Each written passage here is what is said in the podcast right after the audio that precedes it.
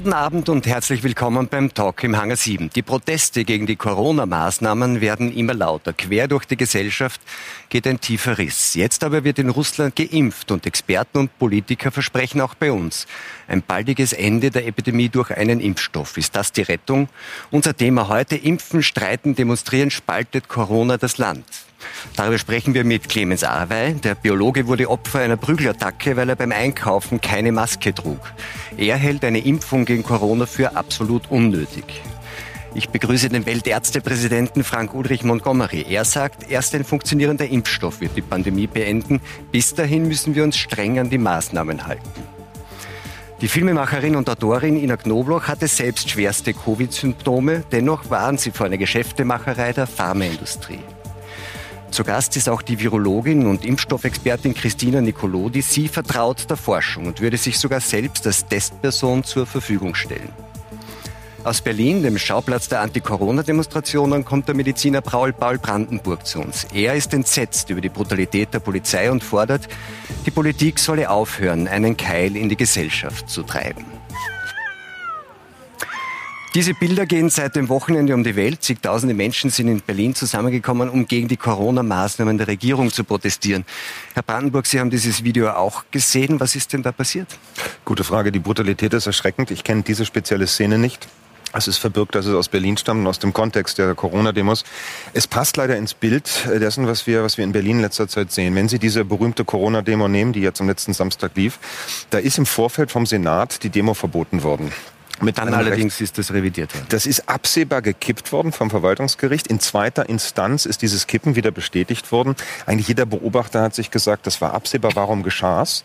Und es wurde denen in die Hände gespielt, die ja bei dieser Demo antreten oder die sich beschweren, weil sie sagen, wir sollen mundtot gemacht werden aus politischen Gründen. Und ein solches Handeln bestätigt ja diese Vorurteile. Aus meiner Sicht ein schwerer Fehler. Hätte man das verhindern können, dass solche Szenen passieren? Man macht Menschen zu Märtyrern, wenn man ihnen genau die Vorurteile bestätigt, die sie da haben wollen. Und es ist ja unzweifelhaft, lassen Sie mich das ganz klar sagen, dass neben völlig berechtigter Corona-Kritik offensichtlich Extremisten und alle möglichen Wirrköpfe mitgelaufen sind bei so einer Demo. Aber das heißt, in erster Linie haben Ihrer Einschätzung nach dort die Einsatzkräfte versagt in Berlin. Ich würde es nicht auf die Polizei schieben, denn die Polizei ist eine ausführende Behörde des Berliner Senats, in dem Fall des, des Berliner Innensenators, Herrn Geisel, und die haben ihre Anweisung, das zu tun. Das denkt sich die Polizei nicht selbst aus. Ich würde die, die Verantwortung in der Politik suchen.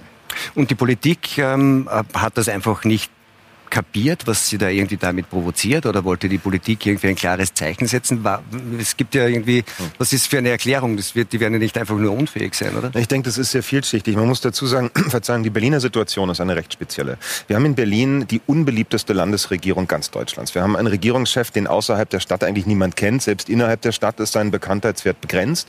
Der Herr tritt jetzt auch ab auf Druck seiner eigenen Partei und muss bangen um seinen Einzug in den Bundestag. In dieser Gesamtkonstellation haben wir sehr viele Glück glücklose Senatoren, die teilweise wegen Skandalen abtreten in letzter Zeit. Und wir haben in der Stadt schon die Situation, dass man das Gefühl hat, dass dort ein Senat seine Stammklientel bedienen möchte. Also wem, wenn man sich naiv anschaut politisch, stellt sich die Frage, wem nützt denn so ein Verbot? Wer reagiert mit Hurra darauf? Es drängt sich der Verdacht auf, dass es doch eher eine sehr starke rot-rote Stammwählerschaft ist, die das kurz gut fand. Denn bei aller juristischen Beratung, die der Senat bekommen hat, diese Niederlage vor dem Gericht war absehbar. Und ich möchte dem Senat nicht unterstellen, dass er das nicht auch wusste. Bleibt der Eindruck, Eindruck, es war eine hochpolitische Maßnahme. Aber das heißt dann, dass die linke Stadtregierung hat das gemacht, weil sie darauf zählen konnte, dass ihre Stammklientel das will, weil die Demonstranten als rechts gelten. So stellt sich's dar. Ich persönlich glaube das auch und alles andere scheint einfach nicht plausibel. Wir sehen es ja jetzt auch im Nachgang. Es ist ja tatsächlich etwas sehr Hässliches passiert danach. Wir haben diese Bilder vom Reichstag, wo irgendwelche Verwirrten mit Reichskriegsflaggen standen. Das ist furchtbar geschmacklos. Es waren aber 400 Personen bei einer Demo von 40.000 Menschen. Und permanent wird ja in der medialen Berichterstattung Berichterstattung, auch in der politischen Kommentierung versucht, all diese Teilnehmer in die Ecke von Radikalen, von Rechten zu schieben. Und das ist unredlich. Jetzt gibt es aber auf der anderen Seite auch besondere Kommentatoren wie den Herbert Brandl von der Süddeutschen Zeitung, der sagt, ja, das Demonstrationsrecht ist wichtig, dass das stattfindet. Äh, und man darf die nicht alle dann in den Topf dieser Verwirrten, wie Sie sie nennen, werfen. Andererseits sei es auch neben dem Demonstrationsrecht so etwas wie Demonstrantenpflicht zu verhindern, dass diese Verwirrten das ganze Ding übernehmen.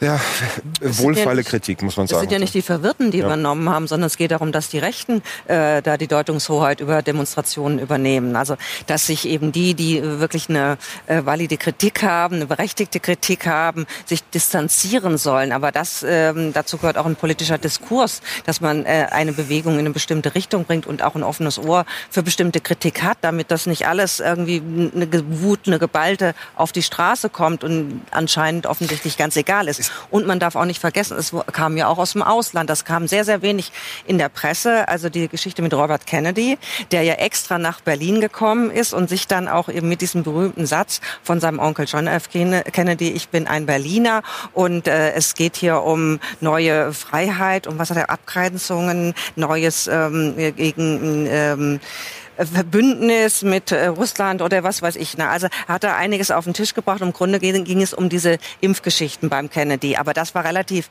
ähm, wenig in der Presse gewesen und er hatte hier inzwischen auch einen relativ großen Anhängerkreis.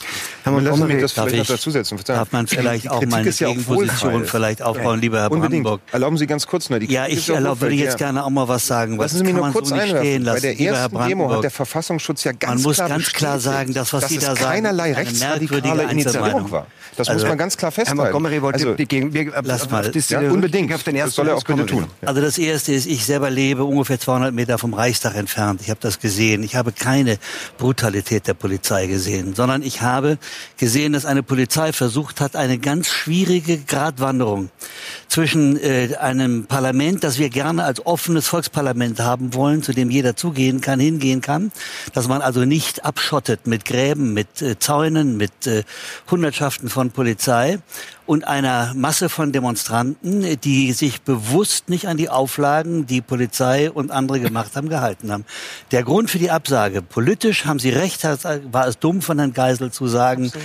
Äh, es ginge ihm um, äh, um politische Dinge. Aber inhaltlich hat die Polizei, und das ist das eigentlich Entscheidende, gesagt, es ist zu erwarten, dass die Menschen, das ist nämlich der Sinn dieser Demonstration, sich nicht an die Auflagen halten werden. Und das haben sie nicht getan. Deswegen ist die Demonstration auch aufgelöst worden und hat sich dann eben auf eine gewisse Weise versetzt. Und ich habe keine Polizeibrutalität erlebt. Ich habe Polizisten erlebt, die mit großer äh, Eleganz eigentlich versucht haben, das Problem zu handeln, bis dann die Menschen durchbrachen zum Reichstag. Und deswegen sage ich mal schlicht und einfach, das kann auch gar nicht unser Thema sein. Wir sind doch in einer Sache einig. Das Grundrecht auf Demonstration für vernünftige und unvernünftige Sachen hat jeder Deutsche. Aber ich habe in meinem Leben ganz viele Demonstrationen und Protestzüge früher organisiert. Ich habe immer sehr darauf geachtet, dass nur die Leute, die an dem Thema interessiert sind, mitgehen und nicht verrückte, Absolut, rechtsradikale, verwirrte, und äh, das ist auch Aufgabe eines Organisators. Ja, haben hier die Organisatoren versagt und nicht die Polizei.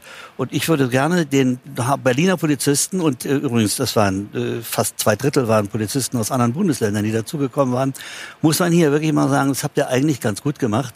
Und der Bundespräsident hat das ja auch gewürdigt, indem er die drei Polizisten, die vor dem Reichstag sich dem entgegengestellt haben, dann ja auch entsprechend am nächsten Tag in Bellevue gewürdigt. Aber gegen andere Polizisten, die eben dann tatsächlich auch offensichtlich grob geworden sind, gibt es auch eine Untersuchung, muss man schon dazu Na, sagen. Also, richtig. dass da gar völlig. nichts gewesen ist, stimmt wohl offensichtlich Nein, auch nicht. Aber das ist auch völlig in Ordnung. Aber Sie müssen auch mal sehen, äh, sehen Sie die Bilder von dem Sturm rauf auf den Reichstag, was da auch von äh, Aggressivität und Brutalität von der anderen Seite von, von dieser von dieser kleinen Splittergruppe. Die Untersuchung von ja ja okay, aber dann müssen die anderen aufpassen, dass die Splittergruppen nicht dabei laufen. Wie machen ja? wir das?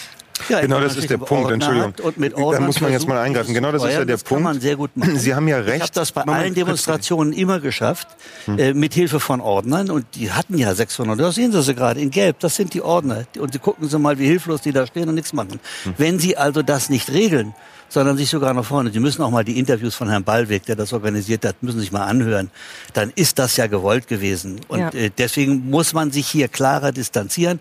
Das Recht auf Demonstration hat auch jeder, der eine irre Meinung hat. Ja. Aber er muss dabei die Regeln einhalten, die auch an Demonstrationen zu Zumindest da sind wir uns einig. Und ich äh, bin hier nicht als, als der Verteidiger oder Anwalt von Herrn Ballweg oder anderen. Aber Tatsache ist, dass diese Gruppe an Menschen, die dorthin stürmte, ja nicht Teil der Demo dieser Querdenker war. Das war eine eigene Veranstaltung. Es geht jetzt durch die Presse, dass da als Wortführerin, wenn ich das richtig sehe, eine Heilpraktikerin irgendwo aus, aus, aus Westdeutschland aktiv gewesen sein soll. Das entnimmt man zumindest jetzt der, der Online-Berichterstattung. Und das war dezidiert nicht Teil der angemeldeten Demonstration dieser Querdenker. Und nochmal, wenn es Ihnen immer gelungen ist, äh, Herr Montgomery, das so gut zu organisieren, sollte man sich vielleicht bei Ihnen den Rat holen. Aber was will man praktisch tun, wenn man in so einer Stimmung, wo sehr viele verschiedene Menschen sehr emotional dabei sind, ja, man kann den anderen nicht verbieten, am gleichen Tag so etwas anzumelden. Und dann ist es auch Aufgabe der Polizei, diese Versammlung da zu trennen. Ja, ansonsten gebe ich Ihnen vollkommen recht. Lassen Sie mich das auch nochmal sagen, weil so groß ist der Dissens, glaube ich, gar nicht. Brandus, Niemand so hier in der Runde wird doch ernsthaft behaupten, dass das nicht schwer zu tragen ist, wenn solche Menschen mitdemonstrieren. Ja, das ist doch ganz klar. Trotzdem halte ich den, den Vorwurf an diese Demonstranten doch für sehr wohlfeil. Wie wollen wir es praktisch regeln, dass die dort, äh, dass die dort. Aber Herr nehmen Sie den, den Beispiel der aufgelösten Demo. Er hat, er hat Ihre blauen Augen angesprochen und das gemeint, das können Sie gar nicht auseinanderhalten. Aber das heißt ja dann genau, also das ist ja der Satz, mit dem er dann tatsächlich die Zehntausenden Demonstranten, die aus wie alle sagen, berechtigten Motiven demonstriert, sozusagen in die Kiste wirft mit den Verwirrten. Ja, weil die, die ich finde, sie haben eine Pflicht als äh, Mensch, der ein, der ein Petitum hat, der einen Wunsch hat, der etwas rüberbringen will durch eine Demonstration, auch dafür zu sorgen, dass das rüberkommt, was sie rüberbringen wollen. Und nicht Menschen aus dieser, aus dieser Demonstration heraus, die zur russischen und amerikanischen Botschaft gehen, um dort einen Herr, Friedensvertrag Herr Branko aber gerade gesagt, das waren zwei Demonstrationen. Nein, nein, also es, ist ja, die, es können ja die einen Demonstranten nicht die Aufgaben der Polizei übernehmen. Aus, oder? das sind die dieselben selben Gruppen gewesen und sind aus diesen Demonstrationen heraus hingegangen. Insgesamt waren, das muss man einfach mal wissen, an dem Tag 112 Demonstrationen in Berlin angemeldet. Eben. Zumindest normal in ja. Berlin. Aber äh, das waren die zentralen Demonstrationen und die Leute sind dieselben Leute gewesen, die vorher bei der einen Demonstration waren, die dann schlicht und einfach das benutzt haben. Eine Demonstration vor dem Reichstagsgebäude, so wieder, die war weder angemeldet noch erlaubt, weil das ist Bannmeile. Ja.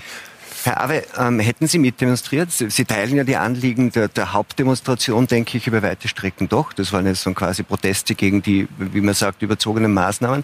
Hätten Sie mitgemacht? Nein, ich persönlich hätten sich die, wie Sie jetzt alle nennen, Verwirrten dabei nicht gestört? Ich persönlich gehe nicht so gern auf Demos und das ist auch, deswegen habe ich es auch leicht, weil ich einfach grundsätzlich kaum auf Demos gehe. Und bei dieser Demo habe ich mich oft gefragt, ich bin ja auch immer wieder aufgefordert worden, hinzukommen. Und mir war dann doch die Anwesenheit gewisser Gruppen, die mich sehr verstört haben, schon ein Dorn im Auge, so dass ich mich klar davon distanzieren möchte. Ich bin ja auch, äh, ich, ich hab, hatte auch früher schon beobachtet, dass zum Beispiel die Ökologiebewegung von rechten Gruppierungen so ein bisschen unterwandert und instrumentalisiert wird. Und da war ich auch immer sehr, sehr auf Abgrenzung. Das bin ich auch jetzt. Trotzdem bei Dima, obwohl ich mich eben abgrenze und deswegen auch nicht hingegangen bin, muss ich aber sagen, bei dieser Demo, da waren, das war eben eine basisdemokratische Demo und da kann man als Veranstalter nicht mehr so leicht selektieren, wer kommt, wer darf, wer darf nicht, sondern da ist sozusagen, ja, da sind eben äh, alle Menschen eingeladen. Und dann ist es sehr schwer, so mein, meines Wissens sind die Veranstalter nicht rechts gewesen, aber da ist es sehr schwer, da bestimmte Personen auch fernzuhalten. Und deswegen ist es auch, glaube ich, viel verlangt von den, von den Veranstaltern, diese Personen aus der, aus der Demonstration rauszubekommen. Ich persönlich glaube, dass es wichtig wäre, dass die mediale Berichterstattung Erstattung einfach differenzierter ist. Dass man sagt, ja, da waren Reichsbürger, da waren Rechtsradikale, da waren aber auch Linke, da war die Mitte, da waren Liberale, Neoliberale, ähm, da waren Intellektuelle, das weiß ich, weil da haben sich auch Intellektuelle dann gemeldet, die dort waren und haben Vorträge gehalten. Man hat aber immer nur die, die gezeigt, die besonders negativ auffallen. Und das ist das, was man andererseits, ich finde, find, eine differenzierte Betrachtung ist notwendig. Das muss man andererseits auch sagen. Das ist auch nicht fair, ja. Also ich finde es nicht gut, dass da so viele Rechte waren, aber ich finde es auch nicht gut, dass es als rechte Demo dargestellt wird. Dass die anderen dann sozusagen Das ist tendenziös, finde ich nicht, auch nicht in Ordnung. Jetzt ist es ja so, dass diese, dass diese Auseinandersetzungen, die sich da gezeigt haben, in dem Fall halt mit der Polizei und zum Teil auch unter den Demonstranten, die setzen sich ja auch in Einzelfällen im Alltag fort. Sie zum Beispiel sind ein Opfer geworden. Ähm, Sie haben selbst Gewalt erlebt vor einigen Richtig, Tagen. Vor wenigen ähm, Tagen. Ganz kurz, was ist da passiert in Wien? Ja, also nein, das war nicht in Wien. Das war nicht in Wien. Nein, es war nicht in Wien. Ähm, es war in einem Laden und äh, das war kein Lebensmittelladen. Also es war an sich dort keine, keine Maskenpflicht. Und ähm, dieser Laden hat aber auch eine Paketstation, wo man Pakete abholen und hinbringen kann und das hatte ich vor schon kurz vor Ladenschluss. Ich war in Eile und ich habe zwei Pakete dorthin gebracht. Die waren schon frankiert. Sie waren nämlich Rücksendungen, also sie waren schon bezahlt. Ich hätte sie nur hingeben müssen, scannen und zack, wäre schon wieder draußen gewesen. Drei Minuten vor Ladenschluss, ich war der letzte Kunde. Habe die Pakete auf den Tresen gestellt, eine Plexiglaswand hat mich und diesen Ladeninhaber getrennt und es war wie gesagt sonst niemand da. Ich bin dann auch so zurückgetreten, habe gesagt, bitte könnte man das, ähm, ich weiß, es ist schon bald Ladenschluss, habe ich gesagt, aber könnte man das noch schnell scannen, ich brauche nichts zahlen, ich gehe gleich wieder. Und er ist sehr schnell, sehr aggressiv geworden, hat mich aufgefordert, eine Maske zu tragen, weil das ist eine Paketstation, da muss man Masken tragen. Und ich hatte aber in der Eile meine, mein Halstuch, mein tolles, dichtes Halstuch äh, im Auto vergessen. Und das Auto war aber zu, zu weit weg, um sie zu holen. Und also habe ich ein T-Shirt hochgezogen. Es war ein Radshirt, ein winddichtes Radshirt. Perfekt, noch besser als jede Maske. Und äh, das hat ihm nicht gereicht. Also er hat, hat angefangen, mich anzubrüllen. Ich solle die Arme wegstrecken und wenn mir dann das T-Shirt runterfällt, dann gilt es nicht als, als Maske und so weiter. Und ich habe gesagt, bitte schauen Sie, ich habe das T-Shirt festgehalten ich halte es fest, ich muss nichts zahlen, wir sind getrennt mit der Plexiglaswand, bitte scannen Sie die zwei Pakete und ich bin sofort weg. Und er ist dann, ähm, er hat dann gesagt, er ruft die Polizei und ist dann so nach vorgekommen, hat erstmals ein infektiologisches Risiko geschaffen, indem er sich unter einen Meter an mich heranbewegt hat und mich angebrüllt hat. Beim Brüllen entstehen Aerosole. Und ich habe gesagt, bitte halten Hat er eine Maske aufgehabt? Weiß ich jetzt nicht. Äh, er war ja vorher hinter der Plexiglaswand, aber er hat jedenfalls gebrüllt und, und auf jeden Fall Vielleicht hat können wir sie ein bisschen verkürzen. Genau. Die Abstand, ich habe ihn dann auf die Abstandsregeln hingewiesen. Auf jeden Fall, ich habe immer wieder, ich habe eben dann äh, einfach versucht, ihm klarzumachen, dass ich sofort gehen kann, dass man das nur scannen muss, dass wir das nicht äh, verlängern müssen. Äh, aber dass ich nicht sofort sozusagen geflüchtet bin von seiner Brüllerei und ihn auch noch auf die Abstandregel verwiesen, verwiesen habe. Das hat ihn so in Rage versetzt, äh, dass er zuerst angekündigt hat, er ruft jetzt die Polizei, was mir sehr recht gewesen wäre schon zu diesem Zeitpunkt, weil ich hätte es gern geklärt. Er geht dann zur Türe, dreht sich aber dann plötzlich doch um, kommt auf mich zu, packt mich, stößt mich weiter in den Laden hinein, schlägt zu, Hüfte, Oberkörper und stößt mich zu Boden. Ich lieg am Boden, sag, bitte, das können wir doch, ich habe das Wort bitte benutzt, das können wir doch auch anders lösen und habe wirklich schon nur mehr den Ausgang gesucht und wollte raus, weil ich hatte wirklich Angst. Meine Knie haben schon gezittert. Ich hatte auch schon Schmerzen. Und wie ich mich so aufrichten will, packt er mich nochmal, reißt mich nach vor, schlägt mir nochmal auf die Hüfte, drückt mich zur Türe und dann hat er mich so von hinten gepackt und hat mich durch den geschlossenen Eingang mit voller Wucht durch hinausgestoßen, so dass ich mit meinem Körper, mit meinem Körpergewicht diese Türe aufgestoßen habe beim Aufprall. Dann waren Sie im Krankenhaus, haben sich das irgendwie attestieren lassen, ja, also Verletzungen, also, haben Anzeige erstattet. Er interessanterweise auch. Ja, dann kam etwas, was inzwischen äh, viele Juristen mir gesagt haben, das ist einfach ein Klassiker. Er war dann auch im Krankenhaus und er hat auch Anzeige erstattet. Und er behauptet jetzt, ich, die Gewalt sei von mir ausgegangen. Was also wirklich eine ja, eine Geschichte ist, die ich kaum fassen kann. Jetzt gehen Sie davon aus, dass dieser Mann äh, über Ihre Positionen Bescheid wusste, die Sie öffentlich äh, vertreten und das, das wenn man so will, eine Art politische äh, Attacke gewesen wäre. Und da möchte ich jetzt äh, zurück Na, zu Ihnen, Herr Montgomery. Das ist jetzt eine Einzelgeschichte natürlich aus dem ja. Alltag, aber, man, es gibt, aber es gibt noch mehrere gleich. Mhm. Ähm, und und was, was sich aber schon zeigt, ich glaube, da sind wir uns auch einig in der Runde, ist, dass diese Aggressivität, die es da gibt zwischen unterschiedlichen Lagern, wenn man so will, ähm, im, im Verhältnis zu diesen Corona-Maßnahmen und den Reaktionen auf die Pandemie, das spitzt sich schon überall zu. Ist das, ist, halten Sie das auch für gefährlich?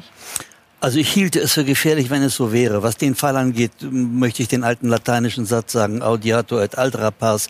Dazu kann man nichts sagen, mhm. das kann man nicht kommentieren, weil Sonst beobachten die andere Sie das Seite nicht. Nein, nicht in der Form. Ich habe in der Vergangenheit heftige Debatten um die Frage gehabt, ob jemand an einem Ort rauchen darf oder nicht, äh, ob jemand äh, Alkohol trinken darf oder nicht. Und genauso erleben wir das hier auch mit der Frage von Masken. Aber eine Zunahme von Aggressivität unter den Menschen kann ich nicht äh, entdecken. Vor allem, wenn Sie mal bedenken, in auch nicht eine Polarisierung. Es, es wurde ein elfjähriges Kind in. Da ich Sie auch mal ganz herzlich ein, Montgomery mal zu mir zu kommen. 85 Prozent der Deutschen. Elfjähriges Kind wurde verprügelt. Wir stehen ja hinter den Maßnahmen. 85 Prozent Geht an der Frage der vorbei, wenn Sie sagen, Nein, das beobachten Sie nicht. Ich kann Ihnen da leider, leider sehr reichlich Fälle schildern aus unserem ja, unmittelbaren Erleben. Zum Glück jetzt keinen, wo so harttätlich angegriffen wird. Das klingt ja fast nach geistiger Verwirrung. Und ich möchte nur dazu sagen, weil Sie aber gerade nicht dokumentieren. Regelmäßig. Äh, mein Leben 40 Jahre gewaltfrei. Es gab nie einen Vorfall mit Gewalt bei, bei mir. Ich habe noch nie jemanden geschlagen, weder Mensch noch Tier mein ganzes Leben steht im Widerspruch zu dieser Erzählung, dass diese Gewalt von mir ausgegangen sein soll. Aber ich das möchte war es trotzdem, Herr Arbeit, von, von persönlichen wegbringen, ob Sie ein Pazifist ja, sind aber nicht, nein, spielt nämlich in dem Fall auch keine kind wurde Rolle. verprügelt. In, in Baden-Württemberg wurde ein elfjähriges Kind verprügelt, obwohl es einen Attest hatte, ein Attest hatte, dass es keine Maske braucht. In der Wiener U-Bahn wurde ein Mann verprügelt, weil er keine Maske hatte, ein Maskenverweigerer. Ich kann Ihnen das aus erster Hand berichten. Patienten von mir, Patientinnen von mir, die schwanger in der Deutschen Bahn angesprochen werden und mit Attest ohne also mit Attest äh, die Maske weglassen können, berichten von Anfeindung, dass sie Angst haben. Also Montgomery, es ist schön. Lassen Sie mich, lassen, lassen Sie mich, lassen Sie mich doch auch ausreden. Die, die Schwangerschaft ist das Argument, dass ich die Diagnosen hier nicht offenlege, werden Sie verstehen. Und jetzt lassen Sie mich den Satz zu Ende bringen, Herr Montgomery. Attest ist andererseits Attest. Wir müssen wenn Sie nun, wenn Sie nun sagen, dass Sie das nicht erleben, ist das schön für Sie. Da gilt aber das Gleiche, dass in Ihrer Blasenwelt, in der Sie offensichtlich sehr behütet leben, da am Brandenburger Tor das nicht so ist. Das freut mich für Sie. Ich darf Ihnen sicher sagen, dass wirklich in dem Bereich eines klinisch tätigen AA-Kollegen eine Vielzahl von Patienten, die so etwas haben, berichten, dass sie regelmäßig angefeindet werden. Es wird gar nicht gefragt, ob sie vielleicht einen Attest haben, warum sie das sind. Im Gegenteil, es wird direkt auf sie zugegangen, körperlich bedrohlich schon sehr nah auf sie zu, teilweise Anfeindungen gebrüllt oder Befehle gebrüllt, setzen Sie Ihre Maske auf, sonst zeige ich an. Das ist regelmäßig der Fall und Sie können auch der Pressefälle entnehmen. Ich kenne nicht so dramatische wie Ihnen, dass es dazu Schlägereien kommt, Busfahrer, die wohl hier angegriffen werden, in Supermärkten kommt es dazu. Das nimmt ganz eindeutig zu, Herr also Montgomery. Also, Dass Sie das verneinen, das ist doch realitätsfrei. Ja, ich darf jetzt. Ja. Gut also Blase, das lassen wir jetzt mal alles weg. Äh, Sie wissen auch zum Beispiel, Sie wissen auch zum Beispiel, dass die Deutsche Gesellschaft für Psychiatrie und die Deutsche Gesellschaft für Pulmologie gemeinsam sich geäußert haben, wofür es überhaupt Indikationen für Atteste gibt, keine Maske zu tragen. Es gibt nur zwei Indikationen. Die eine Indikation eine schwere COPD, also ein schweres ausgebranntes Lungenemphysem für die. Also da kriegt man aber kaum noch Luft. Das sind auch Menschen, die brauchen dann keine Maske zu tragen. Das Zweite ist äh, Psychiatrie, Menschen, die Erstickungsprobleme gehabt haben, die schon mal ja, was weiß ich, verschüttet wurden oder ähnliches, bei denen eine psychische Korrektion einsetzt, dass sie keine Masken sind die einzigen medizinischen Indikationen, die Nein. begründen.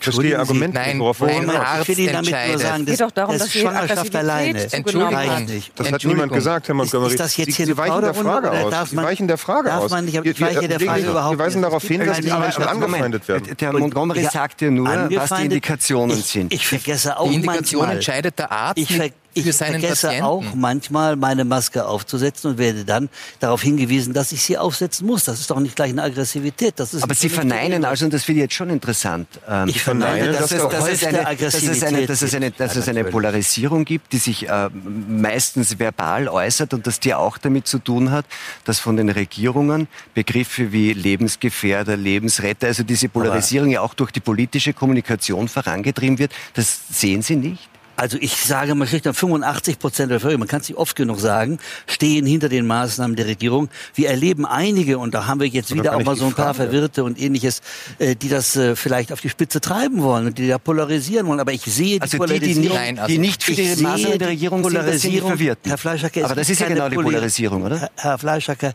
die Mehrzahl der Bevölkerung sieht dieses Problem gar nicht. Die macht das einfach. Das ist übrigens der Grund, warum wir in Deutschland und teilweise auch in Österreich so gut sind. Warum uns alle anderen Länder der Welt beneiden um unsere Das ist Zahlen. doch blanker Unsinn, und weil Sie sagen, dass das alles in Deutschland, Unsinn. in Deutschland ist an keiner Stelle eine Kausalität also, belegt zwischen diesen Maßnahmen bitten, und der dass Sie das erst sagen, wenn er zu Ende ist. Also, es ist doch es sollte schlimm. schon auch Herr Montgomery, auch wenn Sie es für Unsinn halten, dann sollte er das, was Sie für Unsinn halten, vorher sagen dürfen. So ist es. Das ist wie bei Demonstrationen. Da dürfen Sie auch allen Unsinn sagen. Sie dürfen eben auch demonstrieren. Ja. So, also, Man darf auch sagen, dass jeder, der nicht Ihre Meinung ist, ein Verwirrter ist. Alles äh, ja, Das wäre ein bisschen einfach. Äh, also, es ist einfach so, dass 85 Prozent der Bevölkerung dahinter stehen und dass andere Länder der Welt uns beneiden für die Zahlen, die wir haben in Deutschland. Für Österreich kann ich es leider nicht so ganz beurteilen. Da war es am Anfang ja etwas schwieriger, aber ich glaube, Sie haben inzwischen ähnliche Zahlen wie bei uns. Ich halte das für richtig, halte es für gut und unser entscheidendes Problem ist, wir müssen um zu verhindern, dass das Ganze wieder ausbricht, diese Bereitschaft in der Bevölkerung erhalten. Und da sind diese Polarisierer in der Tat ausgesprochen problematisch, weil sie versuchen, einen D'accord, den wir in der Gesellschaft haben, zu zerstören. Und jetzt ja. darf er sagen, dass das alles ja. Unsinn Schön, dass sei. Sie eine Rolle übernehmen. Bitte, Herr Brandenburg. Es ist, ist vor allem schwer zu erträglich, Herr Montgomery, dass Sie hier den Täter-Opfer umdrehen. Also, dass, dass Sie auf die, auf die hohen Zustimmungszahlen pochen, bitte schön, damit weichen Sie einfach nur wortreich der eigentlichen Frage aus. Es kommt zu dieser Polarisierung, wir sehen es ganz klar, wir sehen es jetzt in den letzten Tagen, dass selbst der Bundespräsident, den wir monatelang nicht erlebt haben, der wirklich abgetaucht war, sich zu Wort meldet, um die Unerträglichkeit dieser dieser Demonstration zu geißeln. Es wird nur über Covidioten äh, berichtet. Ja, jeder, der Fragen hat zu den Corona-Maßnahmen, sei ein Corona-Leugner. Das ist eine Polemik, wo unterstellt wird, dass ein, ein Mensch eine Existenz eines Virus leugnet. Also wer diese Polarisierung nicht sieht, Herr Montgomery, der will es nicht sehen. Und damit reihen Sie sich ein in die Propaganda der Bundesregierung. Genauso wie das, was Sie hier verbreiten, dass diese Maßnahmen kausal seien für die Entwicklung. Da stehen Sie ganz alleine da. Dann muss ich mich vor Ihrer Och. akademischen Brillanz verbeugen. Wenn Sie wirklich Daten haben, ja, lachen Sie gerne. Herr Montgomery, zeigen Sie mir die Daten, da. zeigen Sie mir die Daten, die das belegen. Ja. Und dann gebe ich Ihnen gern sofort recht. Das ja. Problem ist ja gerade, wir haben diese Daten nicht. Gucken Sie, Lassen gucken Sie uns ganz einfach die Daten, zum Beispiel bei ZDF heute oder ARD, Politparameter, bei diesen verschiedenen Sendungen, können Sie die Zahlen sehen? Naja, Entschuldigung, ZDF heute ist doch keine... Entschuldigung, das ist ein Lacher auf Ihrer Seite, ja, also wenn Sie diese Quellen zitieren. So, herzlichen Glückwunsch. Bleiben wir, bleiben wir kurz, bevor also wir gleich... akzeptieren nur die Quellen, die Sie selber gemacht haben. Bevor wir uns nein, nein, nein, ZDF macht diese, diese, Zahlen ja nicht selber. Die, bevor wir uns weiterdrehen, also, eine wichtige Sache. Wir, müssen, wir wollen ein bisschen auf Niveau... Das wäre mir noch sehr wichtig. Ich möchte gerne drei Beispiele nennen. Oder eigentlich vier für die politische und mediale Spaltung, die dazu führt, dass wir jetzt das, was ich Corona-Gewalt nenne, erleben. Also Gewalt scheinbar legitimierte Gewalt gegen Abweichler, Regelbrecher, Covidioten, die ja keine sind äh, oder in vielen Fällen keine sind, also Menschen, die Fragen haben, wie Sie es sehr gut formuliert haben. Ein Beispiel, der Spiegel hat eine Kolumne veröffentlicht, wo die Autorin sogenannte Maskenverweigerer, und ich gehöre nicht dazu, ich hatte ja meinen Mundschutz, ähm, so angesprochen hat, dass sie gesagt hat, es ist grob unhöflich, andere Menschen umbringen zu wollen. Das heißt, sie unterstellt Menschen, die sich ohne Maske zum Beispiel in den Supermarkt bewegen, eine Mordabsicht. Wenn jemand jemanden umbringen will, dann hat er eine Mordabsicht das ist Spaltung, das ist Aufhetzen. Ja, dann kann man ja solche Menschen kann man ja verprügeln. Das sind ja potenzielle Mörder. Zweites Beispiel: ähm, ZDF hat, äh, äh, Verzeihung, die ARD hat im ersten eine Reportage gebracht, wo Ärzte hinters Licht geführt wurden. Das muss doch Sie als Weltärztepräsident alarmieren, wo man unter Vorspielung falscher Tatsachen sich Atteste für eine Maskenbefreiung geholt hat. Die man bekommen hat ohne Untersuchung. Was das, woher wissen Sie das? Sie wissen das, das ja nur aus weil dem die Fernsehen. Fälle sind inzwischen Berufs... Entschuldigen Sie, die Fälle sind inzwischen vom Fernsehen Fernsehen ja weitergegeben an die Kammern. Die werden berufsordnungstechnisch aufgearbeitet. Wer ohne eine Dokumentation und ohne eine Untersuchung ein so wichtiges Attest ausstellt, dass sie teilweise aus dem Internet runterladen können und sich dann ausfüllen können, der verstößt gegen seine ärztlichen Berufspflichten und der hat ein Berufsgericht verdient. In dieser Doku wurden E-Mail-Antworten der Ärzte vorgelegt, ja. wo die Ärzte gesagt haben, kommen Sie in meine Praxis, ich kann Ihnen gerne weiterhelfen und das wurde als Zusage einer Maskenbefreiung dargestellt. Und drittes Beispiel, drittes Beispiel zum Beispiel, der Kurier hat ich, ich, ein ich, Foto. Verzeihen Sie, ich, ich glaube zwei Beispiele reichen. Wir wissen, okay. was Sie sagen wollen. Ich es möchte jetzt noch von Nicolodi und Frau Knobloch bitten, Ihre Einschätzung zu dieser Frage, gibt es jetzt eine Polarisierung, gibt es eine Spaltung, erleben Sie die und, und, und haben Sie den Eindruck, wie die beiden Herren, dass das schon auch von der, wenn man so will, von der amtlichen Kommunikation bis zu einem gewissen Grad ausgeht? Ich, ähm, ich erlebe tatsächlich eine Art der Spaltung, das kann man so sagen. Das, was aber, glaube ich, zurückzuführen ist, sehr viel darauf zurückzuführen ist, weil die Menschen verunsichert sind. Sie sind jetzt momentan in ihrem Leben eingeschränkt. Das ist für viele, wahrscheinlich für alle, das erste Mal, dass sie eine Pandemie in dieser Art überhaupt erleben in der westlichen Welt. Das letzte war die Schweinegrippe. Das haben wir alle nicht einmal als Pandemie wahrgenommen, obwohl es eine war. Wir hatten nur das Glück, dass es nicht so ein infektiöses Influenza-Virus ist. Das ist relativ an uns vorbeigegangen, aber mittlerweile haben wir irrsinnige Einschränkungen in unserem Leben. Ähm, privat, beruflich, ja, äh, finanziell sehr viele. Und äh, die Menschen stellen Fragen und ähm, besonders die Virologie und auch äh, die Impfstoffentwicklung äh, ist ein enorm komplexes Thema, ähm, das die Menschen aber beschäftigt. Sie werden Sie sind immer damit konfrontiert worden, sie wurden immer darüber informiert, dass das sehr lange dauert, sind sehr lange Prozesse, dauert mindestens 10 bis 15 Jahre und plötzlich versucht man das, auch, das Ganze zu beschleunigen und äh, setzt auch sehr viele Maßnahmen, um das einzudämmen. Ich sage, das ist so eine Art der unsichtbaren Gewalt, ja, das ist etwas, was sehr wenig fassen können. Ähm, Viele haben auch niemand in dem Bekannten- oder Verwandtenkreis, der tatsächlich erkrankt ist. Die nehmen das auch gar nicht so als Gefahr wahr und äh, die suchen aber nach Antworten. Ähm, und in meinen Augen äh, verdienen sie auch Antworten und in meinen Augen ist es so, dass ähm, ich da auch die Politik etwas in der Pflicht sehe, ähm, mehr Aufklärung zu betreiben, um die Menschen darauf hinzuweisen, was das ist, woher das kommt.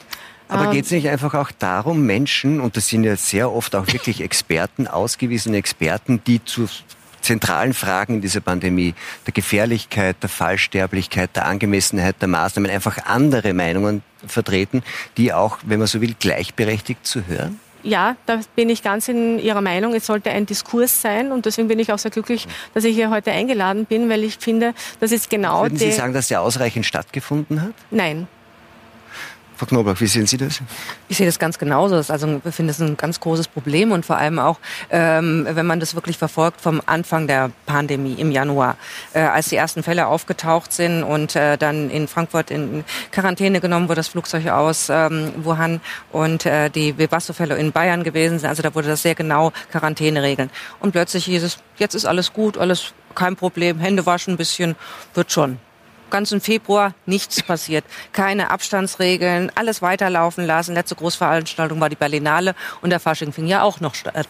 Ähm, es waren dieselben Experten, die beraten haben, dass es alles Quatsch ist, dass es eine mediale Erhitzung gibt ähm, und das ist auch alles nicht schlimm. Das wäre doch nur eine Erkältung und 20 bis 30 Prozent, was ja richtig ist, unserer ähm, grippalen Infekte gehen auf Coronaviren zurück und das wäre auch nicht viel schlimmer. Das war die Ansage von Herrn Drosten gewesen, von den Experten gewesen, die die Regierung beraten haben. Und die WHO hat auch keinen guten Job gemacht. Die hat nämlich die Pandemie erst an einem wirklichen Unglückstag, dem 11. März, ausgerufen. Da war schon vier Wochen vorher es ähm, nach allen äh, Definitionen eine pandemische Infektion. Also damit Sie sagen, es wurde zu wenig gemacht. Es wurde zu spät gemacht und dann volle Kanne dieser Shutdown runtergefahren. Wenn wirklich im Januar lokale Aktionen weiter stattgefunden hätten. Und ähm, bei diesem Vortrag, bei dem ich war am 2. März, und ähm, da war der Leiter des Gesundheitsamts, hat diesen Vortrag gemacht, kam direkt eben von dieser Krisensetzung, wo alles harmlos ist. Und er sagte noch, und das ist ja wohl auch so, dass die Gesundheitsämter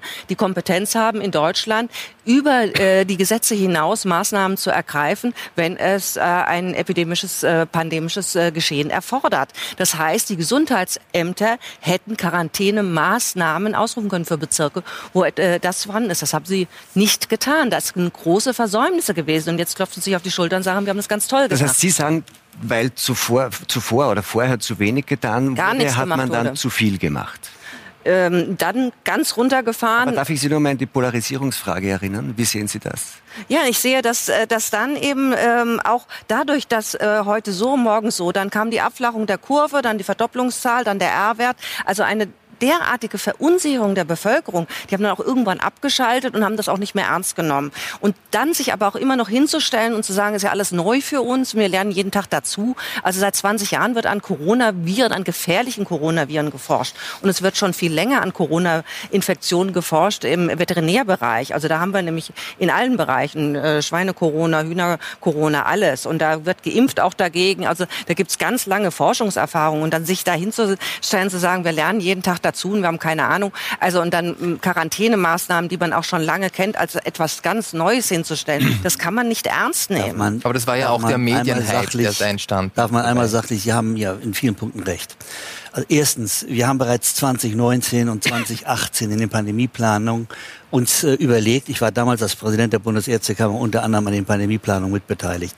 Damals hat man bereits den Fall einer Coronavirus aus 2012 schon. auf 2012 war der erste, 2018, 2019 hat man die deutschen Pandemiepläne nochmal wieder überarbeitet und hat genau diese Konstellation, die später gekommen ist, äh, gesehen. Der einzige, der wie Sie es gefordert haben, von Anfang an gesagt hat, hier müssen wir mehr tun, war Jens Spahn.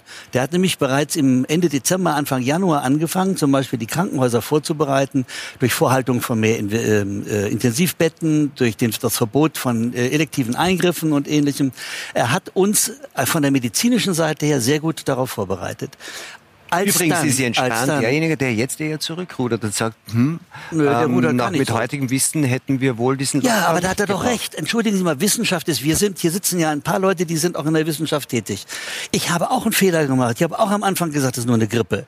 Ich habe auch am Anfang gesagt, Masken sind Unsinn. Wir wissen heute aus der medizinischen Literatur, aus der Weltliteratur, dass auch ein feuchter Lappen vom Gesicht immer noch besser ist als gar Also nicht. das Ja, finde ich zum ja, Beispiel ich ja, Warum ist nicht der Fall und Sie versuchen das eine durch die Hintertür So, reinzubringen? Jetzt würde nicht ich so. Nur gerne, zur- nur jetzt würde ich gerne mal zu Ende ist sagen, der Fall, was Frau sagen. Knoblauch gesagt hat. Es ist nämlich absolut recht. nicht der Fall. Moment, Frau Knobloch hat nämlich recht, dass wir dann sehr hart reagiert haben, weil wir die Särge in Bergamo, die Kühllaster in New York und die Särge und die Gräber in Sao Paulo gesehen haben. Und da hat man in Deutschland sehr hart reagiert. Und jetzt gibt es ein Problem. Sie haben sehr schön den Webasto-Fall angestellt. Webasto-Fall ist klassische Gesundheitsamtarbeit. Da haben Sie einen Patienten null und können dann die Infektionskette vollziehen. Wenn Sie 4000 Patienten null haben, können Sie gar nichts mehr nachvollziehen. Nein, aber man hat ja danach nichts mehr gemacht. Es gab Webasto so. und dann Frankfurt und dann vier Wochen lang im Februar. Ich möchte nicht einen einzelnen Fall diskutieren, sondern dann zum nächsten Thema kommen. Wir wollen nämlich auch über Impfungen noch reden. Eine Versachlichung würde wirklich helfen. Herr Montgomery, wenn Sie mit durch die Hintertür mit diesen plakativen Bildern, die nichts mit der Frage zu tun haben, ja, dieses Särge in Italien, ich bitte Sie, das ist derartig unseriös, was Sie gerade versuchen. Sie zeichnen da Bilder in den Köpfen, die einfach nichts mit der medizinischen Lage in Österreich und Deutschland zu tun haben. Da müssen Sie nicht milde lächeln. Ja, deswegen, das ist unredlich. Und ich möchte da auch nicht weiter darauf eingehen. Wir haben sie nicht Sind, was Sie beide sagten, war es ganz, ganz wichtig. Wir haben eine wahnsinnige Verängstigung bei den Menschen gehabt. Und das halte ich für völlig berechtigt und ärztlich ist es richtig. Ein unbekanntes Virus löst zu Recht natürlich erstmal Angst aus. Und es wäre die Aufgabe von uns Ärzten gewesen, verkammert oder wie auch immer, und der Politik, da einmal aufzuklären, da wirklich ehrlich mit sich zu sein, auch nicht jetzt scheibchenweise Fehler zuzugestehen, sondern zu sagen, ja, wir haben vielleicht da falsch und, und äh, nicht zu spät reagiert und das klar zu kommunizieren. Was fand stattdessen statt? Aus meiner Sicht hat sich stattdessen eine Bundeskanzlerin in Deutschland ins Fernsehen gestellt und hat absurderweise so etwas versprochen wie, wir werden jeden Cent ausgeben, den wir haben, um auch nur einen einzigen Todesfall zu verhindern. Jetzt zugespitzt. Das ist bitteschön absurd. Da müssen wir so ehrlich sein und sagen, wir haben hier eine Grippe, eine, eine grippeähnliche, eine grippeähnliche äh, Krankheit, die, die, sich hier vor? entwickelt und wir ah. können den Menschen nicht die Illusion geben, dass wir da jeden werden schützen können. Das geht einfach medizinisch jetzt, da sind wir jetzt, beim, da sind wir jetzt beim zweiten Thema, das, jetzt, äh, das Versprechen, äh, so quasi jeden Euro auszugeben, um, um, um, um Todesopfer zu verhindern. Das ist vielleicht äh, zugespitzt, aber auch kostet es, was es wolle, war auch ein Satz, der, in der, in der von der österreichischen Regierung verwendet wurde. Und jetzt wird das ganze Geld ja in der nächsten Stufe ausgegeben, eigentlich für die Impfstoffe, ja, weil man sagt, wir werden diesen ganzen Streit werden wir nicht haben in Zukunft, weil wir die Pandemie nämlich beenden können und die Rettung in Sicht ist, weil es nämlich einen Impfstoff da ist. Schauen wir uns mal einen kurzen Überblick dazu an. Die EU hat bereits 400 Millionen Dosen beim Pharmaunternehmen AstraZeneca bestellt. Spätestens im Jänner soll er auch in Österreich verfügbar sein, wie Gesundheitsminister Anschober in dieser Woche versprochen hat. Auch US-Präsident Donald Trump erhöht den Druck auf die Zulassungsbehörde. Spätestens Anfang November soll auch in den USA ein Impfstoff verfügbar sein. Der eindeutige Sieger im Rennen um den Corona-Impfstoff ist jedoch der russische Präsident Wladimir Putin. Erste Dosen des Impfstoffs Sputnik 5 wurden bereits an Ärzte ausgeliefert. 20 weitere Länder haben Interesse am russischen Impfstoff bekundet, darunter Brasilien, Venezuela und die Vereinigten Arabischen Emirate. Frau Nicolo, Sie sind Virologin, Sie sind in der Pharmabranche tätig. Ähm, übrigens, glaube ich, selbstständig seit März. Haben Sie da schon, genau. haben Sie da schon irgendwie gespürt, da kommt jetzt das große Geschäft? ja, äh, nein, das habe ich nicht. Äh, das war ein reiner Zufall, ehrlich gesagt. Ja. Mhm.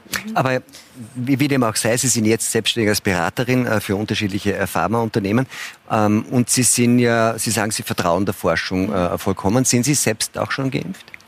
Nein, ich bin noch nicht geimpft. Also ich war in keinem dieser Impfstoffprogramme drinnen. Es ähm, gibt, soweit ich das jetzt noch äh, erinnerlich habe, auch keine Studien in Österreich, wo man hätte äh, sich impfen lassen. Der letzten oder, Phase. Genau. Jetzt die, die Russen allerdings, die impfen bereits. Wir haben das gerade gehört. Ähm, ist, ist damit Ihrer Meinung nach, und Sie kennen die Branche, sind die Russen jetzt die Sieger in diesem großen Wettlauf? Das ist etwas, was mich immer sehr stört, dass man hier von einer Competition oder von einem Wettkampf spricht und äh, das auch ähm, ein bisschen nach außen transportiert. Da wird aber durchaus von den Unternehmen ist, auch inszeniert. So, so ist es. Ich, ich persönlich bin der Meinung, dass es nicht darum geht, äh, der Erste zu sein, sondern der Beste. Ist der Beste. Ja, ja ähm, gewundert hat es mich nicht, äh, dass Russland äh, diesen ähm, Weg führt. Es ist ein, tatsächlich ein gangbarer Weg für pandemische Impfstoffe. Den macht man mitunter auch bei Influenza-Impfstoffen, dass man dann nach der Phase 2 bereits auch in die Zulassung geht und das Ganze dann nachzieht. Und diesen Approach hat dann wohl auch Russland gewählt. Ähm, persönlich halte ich das für etwas bedenklich, wenn man sich anschaut, in welchem Umfang diese Studien gemacht wurden. Es gibt dazu genau zwei Studien mit dem Impfstoff äh, in insgesamt jeweils 38 Probanden, das nicht mal gegen irgendein Placebo, einen anderen Competitor getestet wurde und ausschließlich in Erwachsenen. Und damit ist die Datenlage sehr eingeschränkt. Das heißt, Sie sagen zwar, Sie würden sich irgendwie in so einem Test auch zur Verfügung stellen, auch mit dem russischen Impfstoff? Ähm, ich, ich, bezweifle nicht, dass der russische Impfstoff einer schlechten Qualität ist. Man muss dazu sagen, die Russen sind in der Impfstoffherstellung sehr, sehr gut. Sie haben unglaublich gute, teilweise natürlich regierungsnahe Institute. Das Institut of Influenza in St. Petersburg ist eines, das sehr federführend ist bei Impfstoffen. Und äh, sie legen auch etwas andere Standards äh, an den Tag als wir. Das heißt, sie haben, äh, und da bin ich mir absolut sicher, umfangreiche präklinische Studien, Tierstudien mhm. durchgeführt durchgeführt in einem Aber es gibt natürlich gewisse Skepsis, also nachdem er gesagt hat, Putins Tochter irgendwie, ja. da wurde dieser Impfstoff auch schon äh, verabreicht und dann gibt es die Zyniker, die sagen, möglicherweise ist beim äh, Herrn Nawalny ja nicht Novichok eingesetzt worden, sondern der wurde einfach mit, dem, mit Sputnik 5 geimpft. ähm, hätten Sie Vertrauen zum russischen Impfstoff? Ich würde mich generell mit keinem dieser Impfstoffe in der frühen Phase als Testperson, das ist alles mit so viel, äh, so gepusht, äh, hochgepusht. Also ich würde mich da ungern als Versuchskanickel zur Verfügung stellen, das muss ich ganz ehrlich ehrlich sagen. Also dieser ganze, dieser ganze wahnsinnige Druck und dieses, es ist ja äh, nicht erst jetzt. Also diese ganze Impfhype, jetzt alles mit Impfen auszurotten, das ist ja mit Gavi fing das an im Jahr 2000. Das ist eine von den Stiftungen, die Bill Gates gegründet hat. Dann Zippy noch und Covax jetzt noch. Also wir haben ja ein, zahlreiche Impfstiftungen, mit denen äh, das Impfen an sich vorangetrieben wird und mit denen dann auch die Entwicklungshilfe vorangetrieben wird. Das läuft alles über diese, äh, diesen wahnsinnigen Hype, das Impfen, dass das das einzig Wahre ist. Und es gibt ja schon psychologische Phänomene, Snatching. Der Impfstoff, bis wir den haben, kann kein normales Leben mehr sein. Das ist absurd. Aber es gibt natürlich ja einen doppelten Wettlauf, hat man den Eindruck. Der eine ist der Wettlauf der Industrie und das ist dann vielleicht auch eine Marketing- und Kommunikationssache. Und dann aber auch diesen Wettlauf zwischen Staaten. Nicht? Ja, absolut. Ähm, und, und da scheint ja sagen, quasi das Interesse Russlands jetzt gar nicht so sehr ein Gewinninteresse zu sein, sondern eine Art auch... Natürlich. Ähm, Prestige. Ja, das ist, es ist ein absolutes politisches Prestige, wenn Russland als erstes den Impfstoff hätte und der auch dann noch relativ oder vergleichbar wirksam wäre und äh, wie man sich auf die Daten verlassen kann, das wird man dann mal sehen, wirksam und mit relativ wenig Nebenwirkungen. Bevor man und das, wenn die das als erstes, aber die Chinesen sind ja auch nicht äh, hinterher. Das ist genau das Gleiche. Mit, das ist ja auch das Staatliche, mit den staatlichen Instituten. Die haben relativ einfach, das ganz einfachste Methode eines Impfstoffs, der auch schon zugelassen ist, äh, äh, sind sie dabei, den auch schon herzustellen. so, wenn man, wenn man so wie Sie sagen, die Kritik hat, dass das an der Geschäftemacherei der Pharma Konzerne.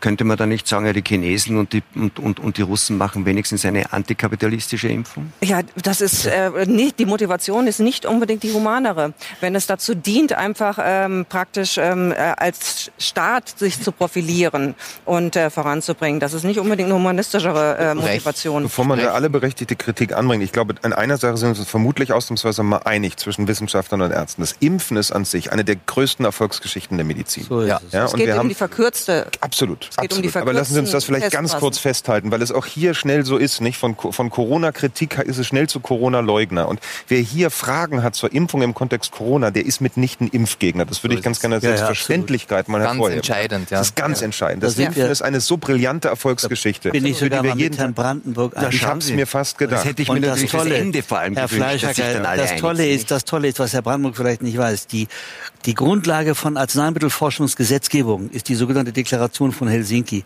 Äh, Autor der Deklaration von Helsinki ist die Organisation, der ich vorstehe, der Weltärztebund.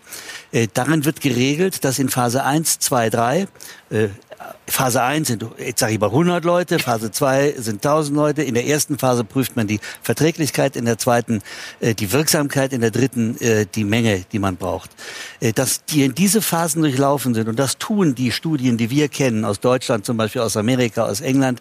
Wenn man in diese Studien sind sicher und ich hätte kein Bedenken, mich in die Studie in Deutschland einschließen zu lassen als Patient, wenn die mich wollten. Ja, aber darum geht es ja auch an sich nicht. Ja? Sondern das Problem bei Russland ist einfach, hier ist ein politischer Wettbewerb. Es ist übrigens auch sehr kapitalistisch, gar nicht antikapitalistisch, wenn Sie sich die russische Wirklichkeit da angucken. Da ist ein kapitalistischer Wettbewerb um Ehre, um Geld, um Ruhm, um all diese Dinge.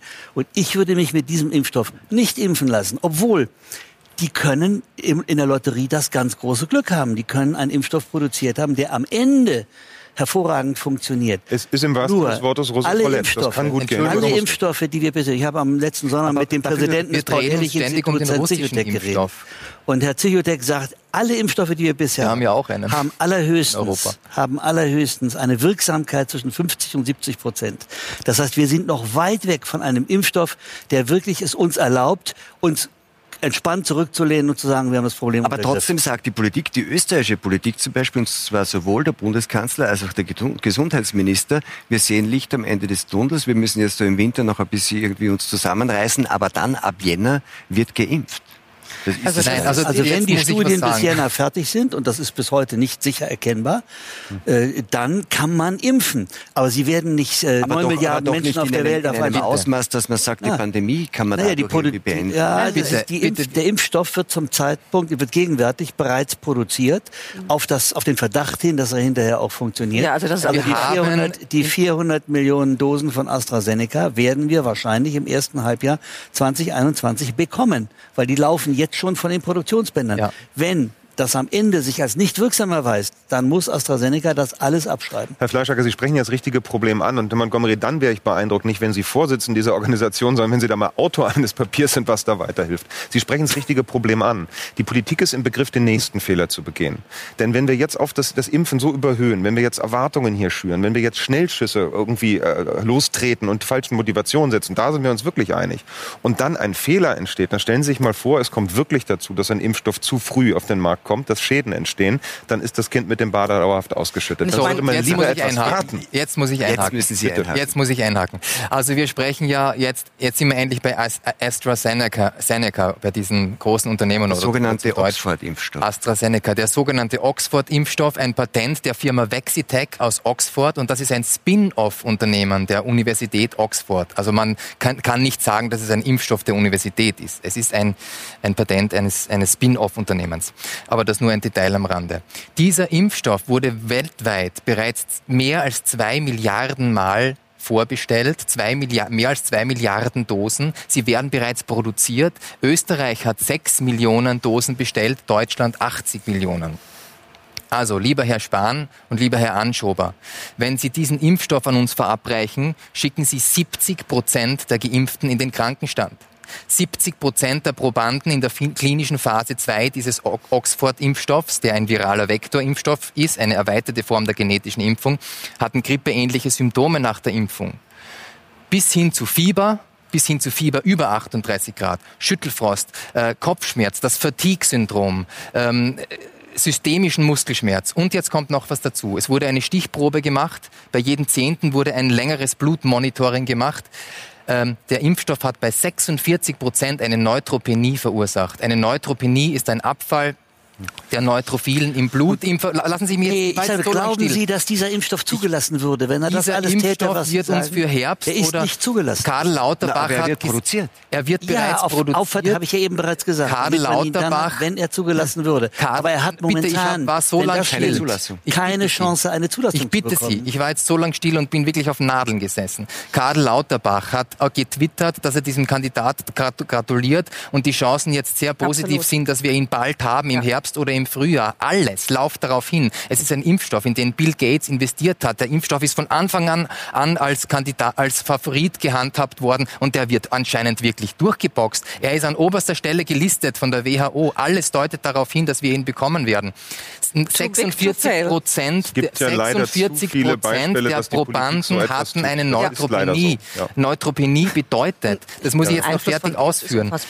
Neutropenie bedeutet, dass nach der Impfung für einen Zeit, natürlich nicht Hm. bleibend, aber vorübergehend eine Schwächung des Immunsystems eintritt, weil, weil die Neutrophilen abfallen im Blut. Ja? Das heißt, wir erzeugen also ein Fenster mit einer geschwächten Immunabwehr, ein Fenster mit 70 Prozent grippeähnlichen Symptomen. Das ist ein katastrophales, im Vergleich zu jedem zugelassenen Impfstoff, katastrophales Nebenwirkungsprofil. Also Und hinzu kommt, dass der Impfstoff große Fragezeichen aufweist bei der Wirksamkeit.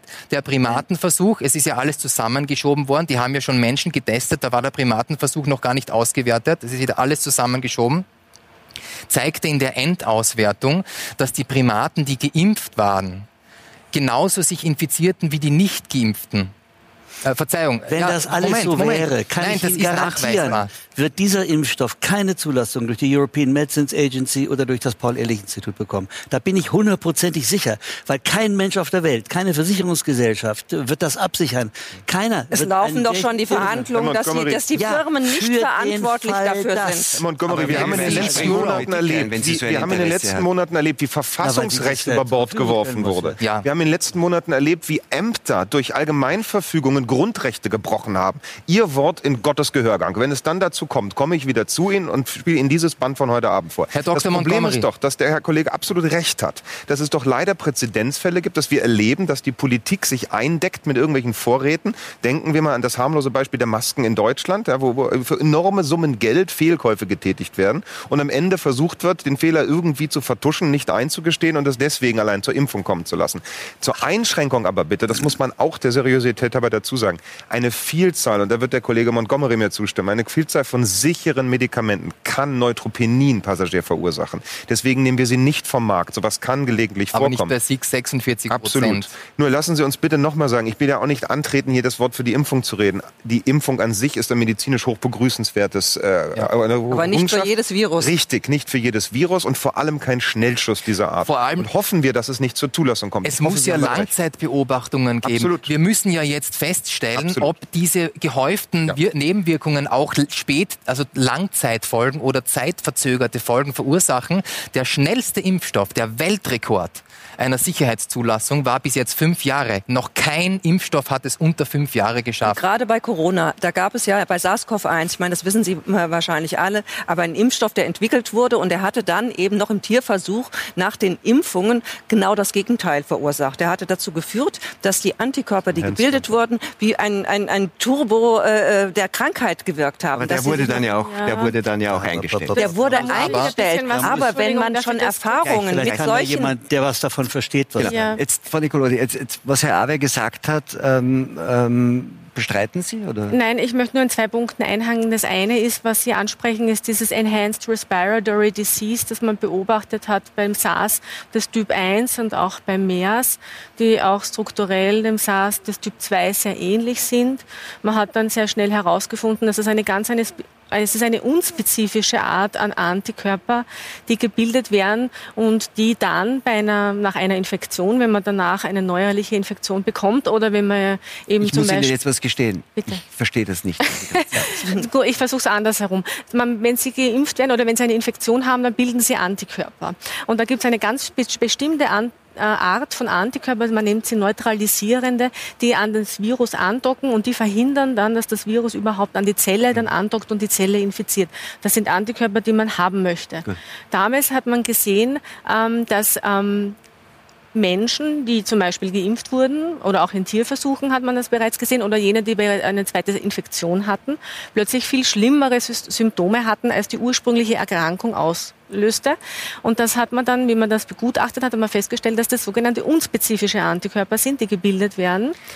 Ähm, Aber wir, wir müssen es wahrscheinlich gar nicht zur Gänze verstehen. Die Frage ist nur, wenn man diese Erfahrung hat, Man warum, das. warum Das glaubt man, dass es eine gute Idee ist, wenn man das jetzt Die dann Testphasen alle diese Testphasen noch einmal Nein, keine das sind gute noch mal, Idee. das sind noch mal, Genau. da muss Darum ich noch ein paar Mal korrigieren. Das Schlechte eine ist, man weiß, was dieses Enhanced Respiratory Disease Kann aber doch bei einem anderen hat. Impfstoff auch was Und das ist etwas ganz Elementares, was man in diesen Impfstoffstudien monitorieren muss. Wir sind uns ja einig. Wenn wir hier, wir sind uns ja äh, einig. Es ist keine gute Idee, Aber das es zu ist keine gute Idee, Herr Fleischer. Und, ich Und- würde gerne. Aber dann ist es doch, Entschuldigung, wenn es Ja. keine gute Idee ist, das jetzt so verk- verknappen, was ist es dann für eine politische Idee zu sagen, ab Jänner sind wir safe Ja. und dann könnt ihr irgendwie alle Absolut. wieder normal leben, dann sind also wir wenn ein Minister sagt, er sei safe, dann begeht er damit wahrscheinlich einen Irrtum. Das kann er heute noch gar nicht wissen. Er möchte gerne safe sein.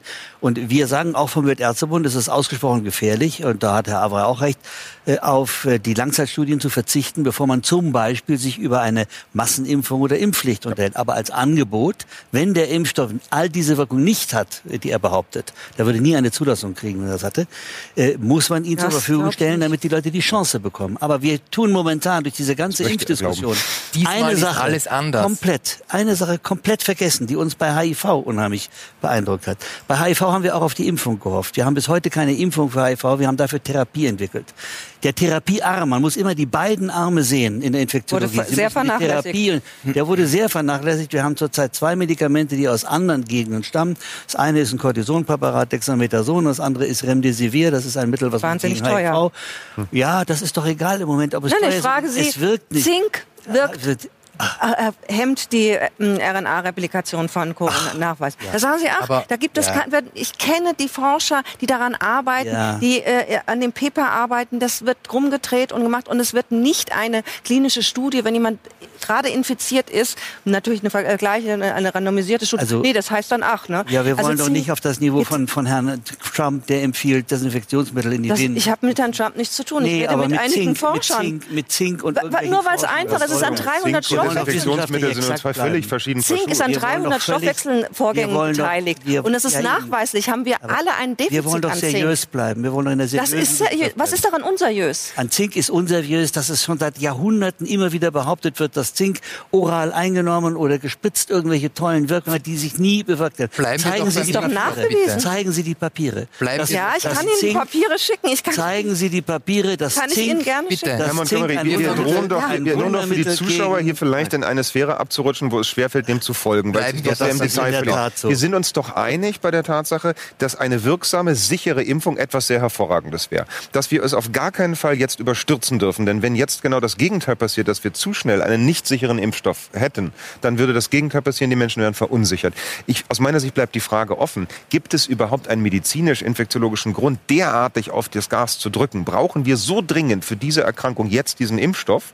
Ja, Sie haben schon angesprochen, dass die Therapieforschung noch eine Frage ist. Rechtfertigt dieser medizinische Zustand überhaupt ein derartiges, äh, ein derartiges Vorgehen? Oder sind das primär wirtschaftliche Interessen? Das halte ich für eine ganz Richtig. wichtige. Frage. Und da, Und, und da möchte ich auch kurz Genau, das einhaken, ist- Entschuldigung, das ist auch etwas, was ich absolut vermisse.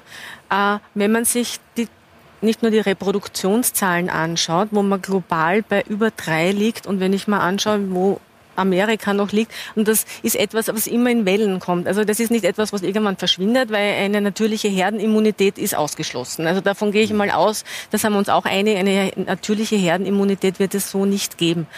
Ähm, aber schauen Sie sich auch einmal am Robert-Koch-Institut oder auf der ECDC-Seite an, was der Manifestationsindex ist. Wir sind über 50 Prozent, zwischen 50 Können Sie kurz und erklären, 80 mir und den Zusehern, die Das sich nicht so gut bedeutet, auskennen, was der Manifestationsindex ist? Das sind die Anzahl an Menschen, die Symptome entwickeln. Wir, wir verbreiten die Nachricht, dass das eine symptomlo meistens eine symptomlose Erkrankung ist. Das ist nicht richtig.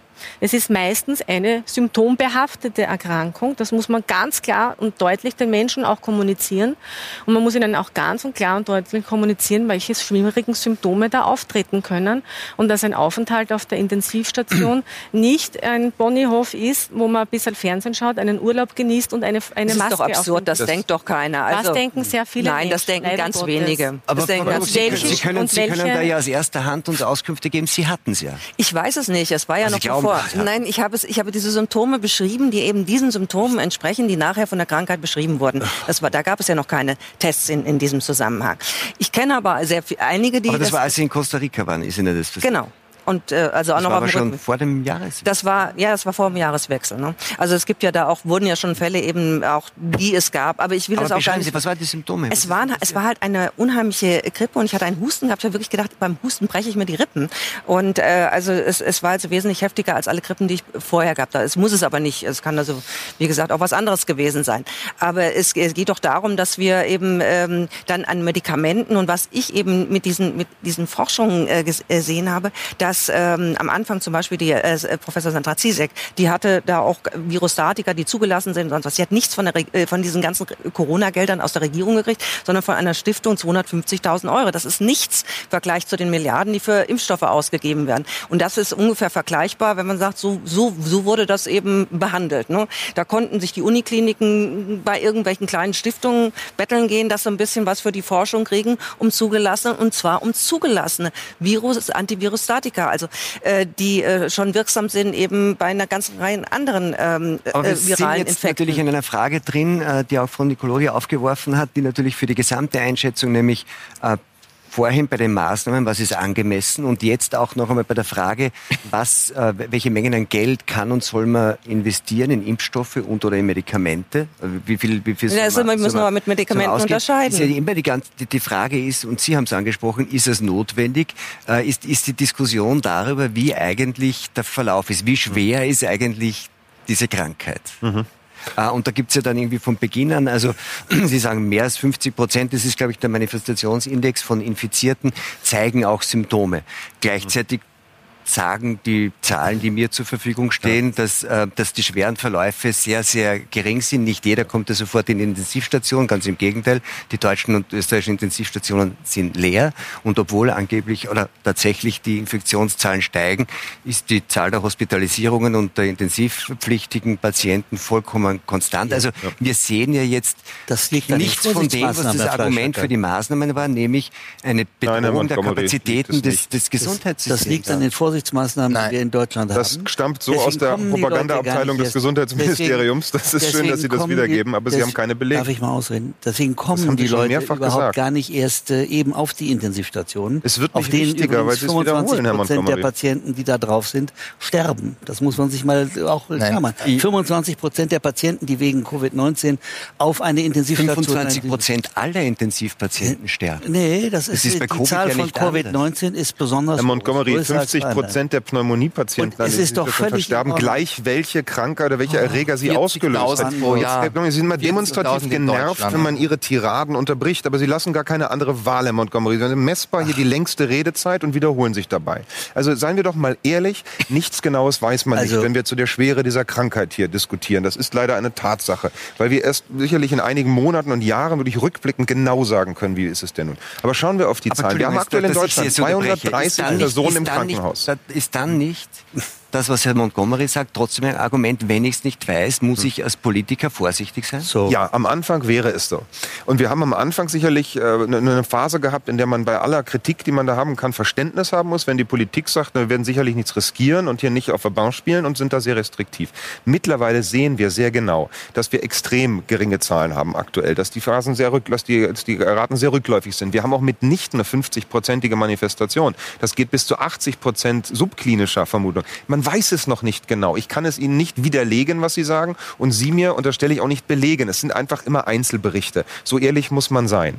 Aber schauen wir mal auf ein paar Zahlen, die wir haben. Da haben wir ein durchschnittliches Versterbealter von Patienten mit 81 Jahren in Deutschland. Das ist zufälligerweise exakt die durchschnittliche Lebenserwartung. Wir müssen so ehrlich sein zu sagen, dass da ein Kollektiv, eine Gruppe von Menschen leichter verstirbt mit Vorerkrankung im hohen Alter, die sehr vulnerabel sind für Atemwegserkrankung. Das ist schon vorher so gewesen. Wir haben bis heute auch noch keine messbare Übersterblichkeit in Deutschland und Österreich. Ich, ich das sind die Euromomo-Zahlen. Lassen Sie uns das eine andere die Zahlen zu Rate ziehen, haben wir sie nicht. Jetzt, äh, was also, Herr Montgomery anspricht, ist ja das berühmte Präventionsparadox. Ja. Er sagt, wir haben diese geringen Zahlen an Hospitalisierungen und diese geringen Zahlen an Toten und wir waren so Patienten, weil wir diese Maßnahmen haben. Wie, wie, wie, kann man das eigentlich, was ist das Argument dagegen, das Sie haben? Das ist suggestiv, sowas zu sagen. Italien, das ist so wunderschön. Koinzidenz begründet keine Kausalität. Das ist das älteste Problem in der Statistik. Gucken ja. Sie in die USA. Ich muss mit Herrn Dr. Herr Montgomery, Montgomery sprechen. Aber man muss sich ja bitte, mal darstellen. Bitte, ich muss mit Herrn Dr. Montgomery sprechen. Das ist so wichtig, was Sie ansprechen. Deswegen würde ich so gern, wir sprechen ja immer, in diesen Runden wird immer gesprochen über, über, über diese Mortalitätszahlen in Italien und so und warum ist es bei uns anders.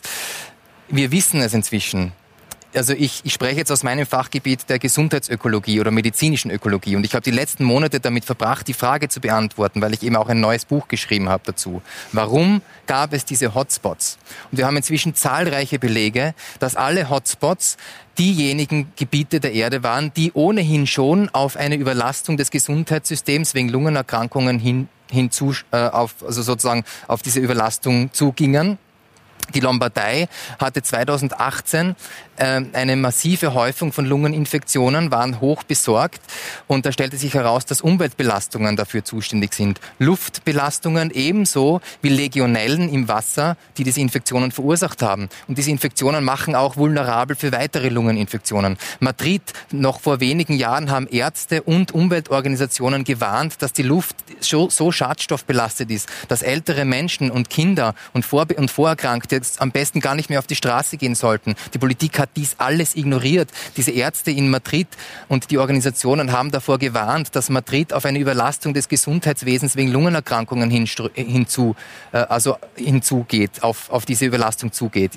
Ich habe diese Belege gesammelt und zusammengetragen. Sie publizieren das, dann kann man das lesen. Ja, in meinem Buch. New York ebenso. Ja, auch für Paris gab es diese Warnungen. Vielleicht kommt das nächstes Paris dran. Das sind die Corona-Hotspots. Wir wissen, dass das eine ganz, ein ganz großes Umweltsymptom ist. Und wir wissen, dass das auch ein Grund ist.